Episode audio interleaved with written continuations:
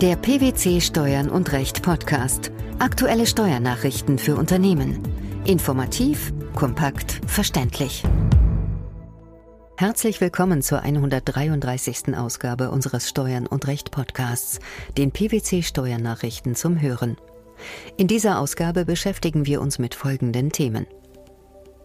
Freigebige Zuwendung an Neugesellschafter bei Kapitalerhöhung einer GmbH. Verlustausgleichsbeschränkung bei Termingeschäften innerhalb des Konzerns. Möglicherweise unionsrechtswidrig. Abzugsverbot privater Versorgungsleistungen bei beschränkter Steuerpflicht werden im Zuge der Kapitalerhöhung einer GmbH Dritte zur Übernahme neuer Geschäftsanteile zugelassen, kann eine freigebige Zuwendung der Altgesellschafter an den Dritten vorliegen, wenn der gemeine Wert der neuen Geschäftsanteile die jeweils zu leistenden Einlagen übersteigt. Dieses Urteil fällte der Bundesfinanzhof und präzisierte damit die bisherigen Voraussetzungen. Welche Umstände waren im vorliegenden Fall zu berücksichtigen?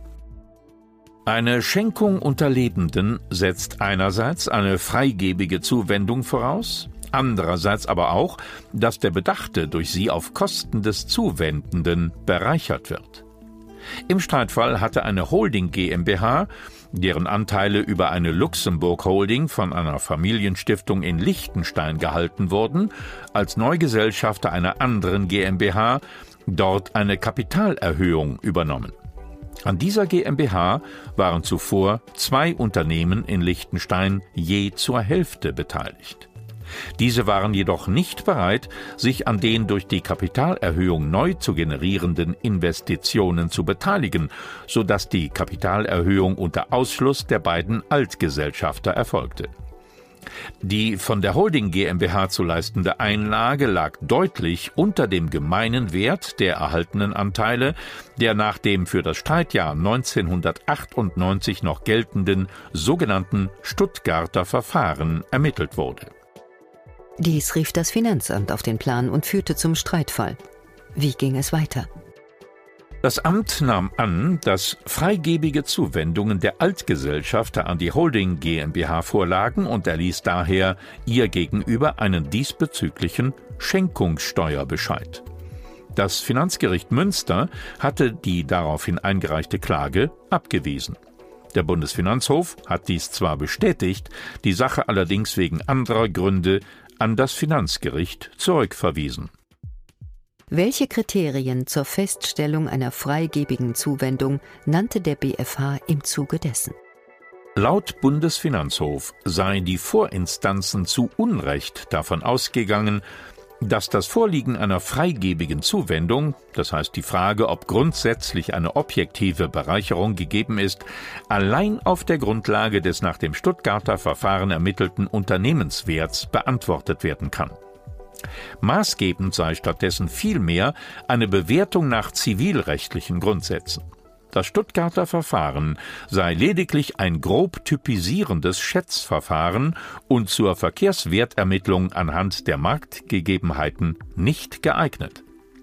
Für eine Bereicherung spricht es nach Dafürhalten des Bundesfinanzhofs, dass die Geschäftsanteile der bisherigen Gesellschafter als Folge der Entstehung eines neuen Anteils oder neuer Anteile eine geringere quotale Beteiligung vermitteln und durch die proportionale Teilhabe des neuen Geschäftsanteils am bisherigen Vermögen der GmbH eine Wertminderung erfahren. Nach Meinung der BfH-Richter habe das Finanzgericht zudem übersehen, dass möglicherweise die Steuervergünstigungen für Betriebsvermögen nach 13a des Erbschaftssteuergesetzes zu gewähren seien. Die Steuerbegünstigung setzte nach damaliger Gesetzeslage eine mehr als 25-prozentige Beteiligung voraus. Was ist demnach im vorliegenden Fall noch zu klären? Entscheidend ist, in welcher Höhe die Altgesellschafter vor der Kapitalerhöhung jeweils am Nennkapital der Kapitalgesellschaft unmittelbar beteiligt waren. Dies muss jetzt noch durch das Finanzgericht nachgeholt werden.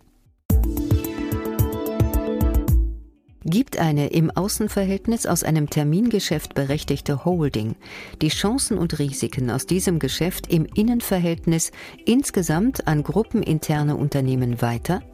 wird in der wirtschaftlichen Betrachtung die Verlustausgleichsbeschränkung gemäß den einschlägigen Regelungen im Einkommensteuergesetz allein auf Ebene des aus dem Geschäft tatsächlich belasteten operativ tätigen Unternehmens angewendet.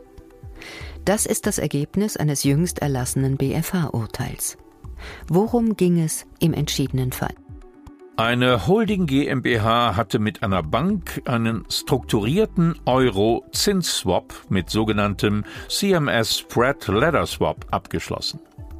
Bei einer solchen Transaktion handelt es sich im Grundsatz um ein Zinstauschgeschäft, bei dem die Vertragsparteien Zahlungsströme von festen gegen variable Zinsen austauschen. Dabei errechnet sich die Zahlung des variablen Zinssatzes aufgrund einer bestimmten Formel, bei der ein Faktor auf dem Unterschied von zwei Swap-Sätzen beruht, nämlich einem 10-Jahres- und einem 2-Jahres-Tauschsatz. Je größer die Differenz zwischen diesen beiden Sätzen ist, desto niedriger ist auch der an die Bank zu zahlende Betrag. Im Streitfall wurde nun der Zinssatz der Vorperiode dem Zinssatz der laufenden Periode hinzugerechnet, so dass sich der erwähnte Ladder-Effekt, also ein Leitereffekt, ergab.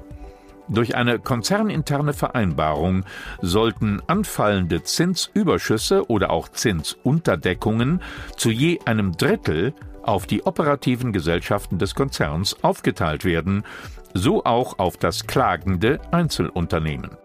Ziel dieser Maßnahme war eine Zinsoptimierung, also das Erzielen möglicher Zinseinsparungen. Das Finanzamt vertrat die Auffassung, die von der Holding GmbH an das Einzelunternehmen weiter berechnete anteilige Ausgleichszahlung sei bei den einzelnen Gesellschaften als Verlust aus einem Termingeschäft zu berücksichtigen, der weder innerhalb der Einkünfte aus Gewerbebetrieb noch mit anderen Einkünften verrechnet werden könne. Folglich erhöhte es die erklärten Einkünfte aus Gewerbebetrieb entsprechend um diesen Betrag. Dagegen richtete sich die eingereichte Klage. Wie urteilte der Bundesfinanzhof? Die Einordnung der Transaktion als Termingeschäft war unstreitig. Die BFH-Richter bestätigten die Sicht der Finanzbehörde, dass die genannten Verlustausgleichsbeschränkungen nicht auf Ebene der Holding GmbH, sondern auf der des Einzelunternehmens und der übrigen Untergesellschaften stattfänden. Entscheidend sei, dass aufgrund der weiteren zivilrechtlichen, das heißt gruppeninternen Vereinbarung im Innenverhältnis allein die Untergesellschaften aus dem Geschäft berechtigt bzw. verpflichtet gewesen seien. Die Holding habe den Swap-Vertrag nicht im eigenen Interesse abgeschlossen, sondern um die hohen Zinsaufwendungen der Gruppengesellschaften aus Betriebsmittelkrediten zumindest teilweise kompensieren zu können. Diese Gesellschaften wurden letztlich auch gewinnmindernd belastet. Die Ausnahmevorschrift, wonach die Abzugsbeschränkung nicht für solche Geschäfte gilt, die zum gewöhnlichen Geschäftsbetrieb bei Kreditinstituten, Finanzdienstleistungsinstituten im Sinne des Kreditwesengesetzes gehören oder die der Absicherung von Geschäften des gewöhnlichen Geschäftsbetriebs dienen, war hier nicht einschlägig. Aus welchem Grund? Die Untergesellschaften waren zweifelsfrei keine Kredit- oder Finanzdienstleistungsinstitute und auf die Einordnung der Holding GmbH kam es wegen besagter wirtschaftlicher Betrachtungsweise nicht an. Auch die Annahme eines Absicherungs- bzw. Hedge-Geschäftes als weitere Ausnahme kam nicht in Frage, da die Entwicklung der einzelnen Betriebsmittelkredite und des CMS Spread Ladder Swaps in keiner Korrelation zueinander standen. Verstößt die deutsche Regelung, private Versorgungsleistungen eines in Deutschland beschränkt Steuerpflichtigen im Zusammenhang mit einer Übertragung von ertragbringendem inländischem Vermögen nicht zum Abzug als Sonderausgaben zuzulassen gegen die Kapitalverkehrsfreiheit? In seinen Schlussanträgen vom 18. November kommt der Generalanwalt im Fall Grünewald vor dem Europäischen Gerichtshof zu diesem Ergebnis. Worum dreht sich der Fall? Der Fall geht zurück auf eine Vorlage des Bundesfinanzhofs vom 14. Mai 2013 und betrifft die Übertragung im Rahmen der vorweggenommenen Erbfolge. Als Gegenleistung für die Übertragung eines Anteils an einer gewerblich tätigen GBR hatte sich der im EU-Ausland wohnende Kläger zusammen mit seinem Bruder verpflichtet, gegenüber dem Vater bzw. den Eltern dauernd bestimmte Versorgungsleistungen zu erbringen. Neben weiteren inländischen Einkünften erzielte er aus der Beteiligung Einkünfte aus Gewerbebetrieb. Das Finanzamt erkannte wegen der beschränkten Steuerpflicht des Klägers die dauernde Last nicht als Sonderausgaben an. Warum landete der Fall vor dem Europäischen Gerichtshof? Der Bundesfinanzhof hat Zweifel, ob der Sonderausgabenabzug für einen beschränkt Steuerpflichtigen ohne Rücksicht auf die steuerliche Qualifizierung der Leistungen beim Empfänger zu gewähren ist. Die Unionsrechtslage sei durch die bisherige Rechtsprechung des Europäischen Gerichtshofs nicht erschöpfend geklärt. So kam es zu der Vorlage nach Luxemburg. Der Generalanwalt hat nun seine Schlussanträge formuliert. Diese münden bezogen auf den konkreten Fall in der Empfehlung, dass die deutsche Regelung wegen dem hier vorliegenden grenzüberschreitenden Bezug eine Beschränkung des Kapitalverkehrs darstellt, soweit die Zahlungsverpflichtung auf der Übertragung des Vermögens beruht. Wie zieht der Generalanwalt seine Argumentation weiter auf? Grundsätzlich sei die deutsche Regelung geeignet, Gebietsfremde von solchen oder vergleichbaren Geschäften abzuhalten und stelle insoweit eine Beschränkung des freien Kapitalverkehrs dar. Als Folge dessen stelle sich die Frage, ob eine solche Beschränkung gerechtfertigt sei, da es nach der Grundkonzeption der unionsrechtlichen Vorschrift den Mitgliedstaaten durchaus gestattet sei, Steuerpflichtige mit unterschiedlichem Wohnort auch unterschiedlich zu behandeln. Dies gilt allerdings nur in einem gewissen Rahmen. Warum sieht er ihn überschritten?